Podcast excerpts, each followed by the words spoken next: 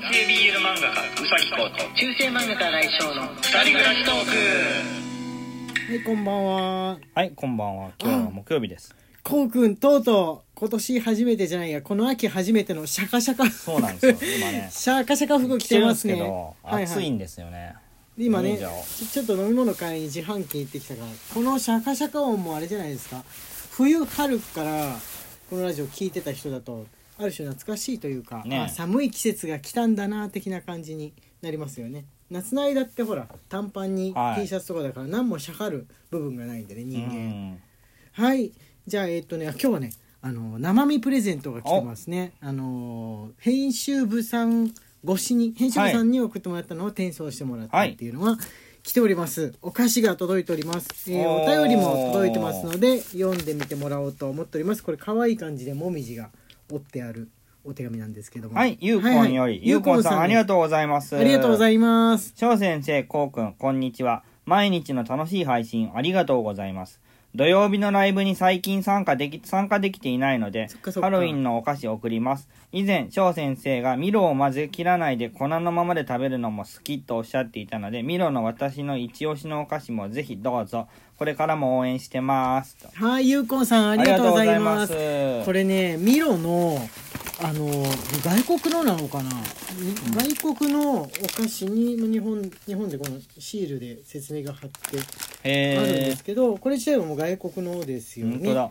あのチョコレートコーティングして中にミロの粉がぎっしり入ってるってい。う粒粒状になったミロなんですけれどももうチョコレートっていうよりミロなんだけどでも多分くくりおきはチョコレート菓子なのかな、うんうんうんうん。っていうコウ君もよかったらはい。食べてみて食べてみようこれもう俺我慢できなくて食べました。あ、そうなの食べました。うん。冷蔵庫にえもう一個入あ、ってる入ってるんだ。そうそうなるほど2袋入っていて1なるほど。袋もう我慢できないで封開けて食べて冷蔵庫に入れております。猫がいたずらしないように。あと、えーこのハロウィンパッケージのですね、はい。パティスリークリエーションガトーフェスタ原田というお。菓子すごい伝統のあるお菓子屋さんのあなんですがすおごい菓子美味しそう詰め合わせ。セットですねラスク系のとあとねごめんねあのーナッツが入ったクッキーもこの間に2つ挟まってたんだけどお化けが来て食べちゃいました。2個とも食べたの？まあまあそういうことです。2個とも食べたの？そういうことですか？らどう考えても1 違う違う。あの分違う違う種類だった。似てるなる似てるけど違う種類のが1個ずつ入ってたんで、いじゃあ1個は俺でもう1個はお化けが食べたんで、ごめんなさい。ごめんなさい。我慢が我慢が効かず。というわけでラスクとかほら2ついっぺんに入ってるから分け合ってはい。食べましょうかね。ねはいということでありがとうございます。ありがとうございます。食べさせていただきます。ちょっとねチョコレート菓子とかもあるから猫ちゃんがねいたずらしないように気をつけて、えー保存しておかないといけないなと思ってるんですが、はい、えー今日は、えー普通のお便りですね。はい。あのーえー下ネタじゃない一般のお便り、はい。一般的な内容のお便りを読んでってもらおうかと思います。了じゃあはいよろしくお願いします。サバ味噌より元気の玉おいしい棒サバ味噌さんありがとうござはいいます。ありがとうございます。こんばんは。我が町にもスポーツジムができてびっくりしましたよ。しかしなんでルームランナーを外に向かって設置してあるのでしょうか？うね。素朴な疑問です。私きっと恥ずかしくて使えない。まあ毎日一定時間を12キロ程度のウェイトに左右にしがみつかれて歩かされるので運動は十分足りてるはずですけどね。これお子さんですよね。ね。お子さんを持って持ち歩くというだけで結構なね。ウェイトっていう本当にねそうですよね。はルームランナーは外の景色を見れるようにっていう感じなんじゃないの？多分そうなんだとこう外を散歩してる感じになるように。うんうんうん。そうそうだと思うんだよね。うん。あの真っ白な壁に向かって置いてあるとちょっと長い時間走ってるとおかしくなってきそう。距離感もちょっとなんか分かんなくなってきそうだから、外にまあ言うて外もね人がいっぱい通るところとかはそんなにあの都心部でもない限うりん。ないんで、まあ、ちょっと木立が植えてあったりとかっうん。ていう程度なんだけどあでもねやっぱほんのちょっとでも車が通るとかその近所に住んでる人が歩くってだけでもね気分違うんだよ。うん気分違う。だからどうしてもその窓に向けて置けないとことかだと都心部のそのフィットネスクラブとかだともうテレビが置いてあったりとなるほどなかるほど。そのそれぞれで見れるようにしてるんです。けどスマホ見ながらだとね、あのスマホスマホ台を置いてくれてるフィットネスクラブとかだとあの、まあ、高いとことかだと一個一個あんのかもしれないですけど、手で持ったりとかなんかそ操作するとちょっと危ないから、うん。あまり推奨されないらしいんでね。なるほど。はいはい。で、えーうちの近くのもねそうだね。早くはい開いてほしいんですけれども 早く開いてほしいんですけど確かに窓の外向いてましたね、はい。うん。モゾのさモゾってあのイオンモールなんですけどうちの近くにある。すぐ目の前にもあるよね、うん。ヤマハのフィットネスクラブあるじゃん。うん。あれはもう本当モゾの入り口のとこにあるから。ヤマハ？軍勢じゃない？軍勢？え？ヤマハじゃなかった？ヤマハって音楽じゃん。の音楽。おあれどっちだっけ？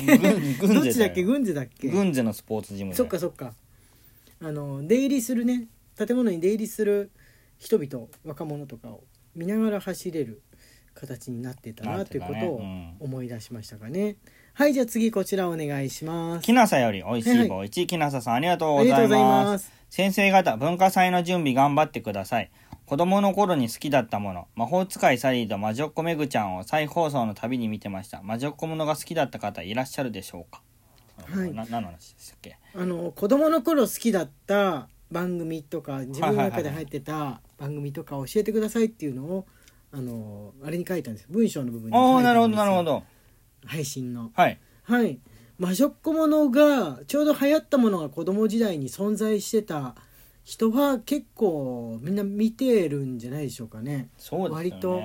一回は見てんじゃないかな。そのままハマんなくってそんなには見てなくっても魔女っ子ものって流行りだすと本当に旋風のようにしうてん。流行るじゃん、あのー多分ある一定の時期から結構現代に至るまではやっぱプリキュアが独り勝ちしてるんじゃないかとはまあそうだろうね。思うんですけど、昔ってあそこまでのシリーズに長いことやる魔女っ子ものってそんなないから、うん。まあ、毎年代わりでやってるっていう感じだった記憶はあるんですけれどもね。外さないのがすごいわプリキュア。あねなんかどっかから人気が落ちて急に急急激に落下したりとかすんのかなと思ったらずっと結構子供たち入れ替わり立ち替わりでついてずっと見てるよんだもん。ねあれ不思議だね。うんね。とうとう一番最初のプリキュアを見ていたお母さんがあの生まれた子に3歳とか2歳の子にプリキュア新しいプリキュアを見せるっていうぐらいの代になったよなったよ。なったよね。えなった？とうとう。とうとうなまあなりつつある。てなくはないか。あの若くして子供できた人だともうなってるかもうん。しないですね。プリキュアの一番最初の世代のあの子たちが現実にいたら今多分ね32ぐらいなんで、ね、31か32ぐらいなんですよ。うん。だちょうどその15歳そ15歳ぐらいだったって感じなのかな。その時。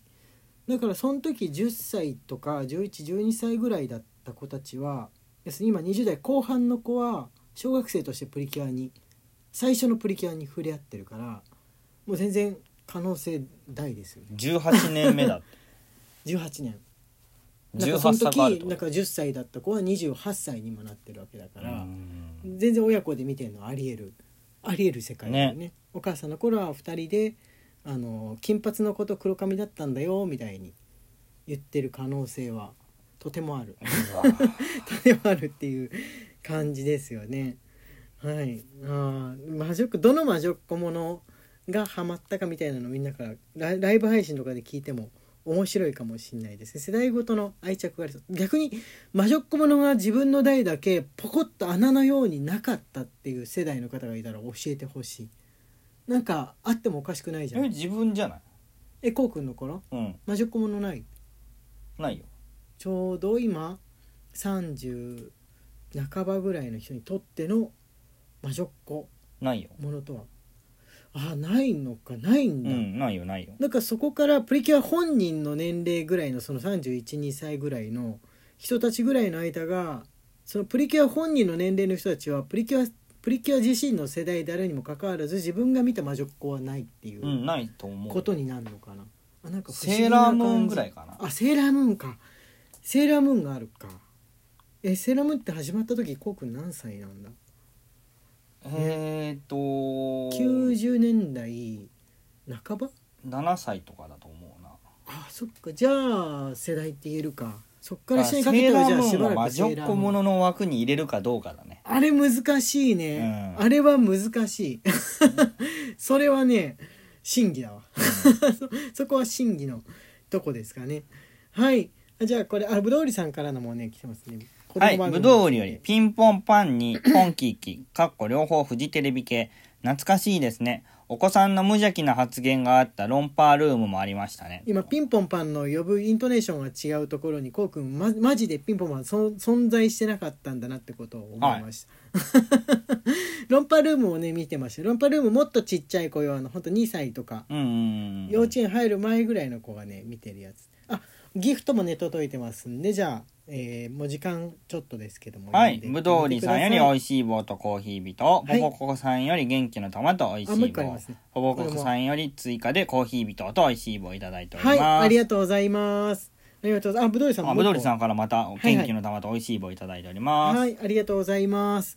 今度の土曜日のライブ配信そうそう今のうちに言っとかなきゃ、はい。土曜日にライブ配信がまた今週もあるんですけれども、はい。あそうだにゃんのギフトですにゃんのギフトが今月最後の日ですのでその日にねえっ、とあとね何個だっけ270個ぐらいかなが 集まらないと来月からにゃんのギフトがなしになっちゃうからさようなら。もしよかったら協力を協力をい。ただけると嬉しいなという風な感じでございます。